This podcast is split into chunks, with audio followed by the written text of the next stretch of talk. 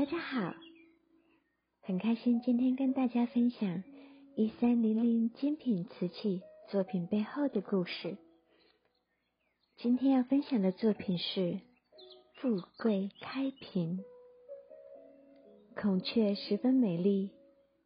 是与凤凰最为相似的一种鸟类，因此也被为叫做是百鸟之王。孔雀的美丽。在于其开屏的瞬间，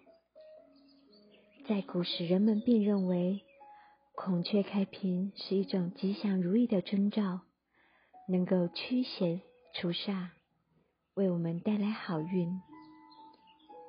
古时人们的衣袍上都会绣上动物作为花纹，如皇上的龙袍以龙纹为主，而官员们的衣袍上。则会绣上孔雀，并且所戴的官帽上的雀翎也是孔雀的羽毛，因为孔雀也有着前程似锦的含义，会带来美好的前途。也有不少人认为，孔雀开屏是在求偶，如果能够看到孔雀开屏的美丽。那就意味着有满满的幸福，代表一种圆满，并且孔雀的头部是白色的，被人们看作是在寓意着白头偕老，会使夫妻感情和睦，百年好合。孔雀之身十分美丽，带有一种高贵之感，在神话中。也是一种美丽与才华兼具的象征，因此，在我国，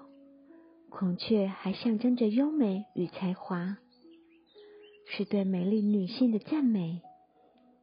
也对学富五车的才子的称赞。然而，一三零零精品瓷器作品富贵开屏，坚持传统的手工彩绘。为其一大特色，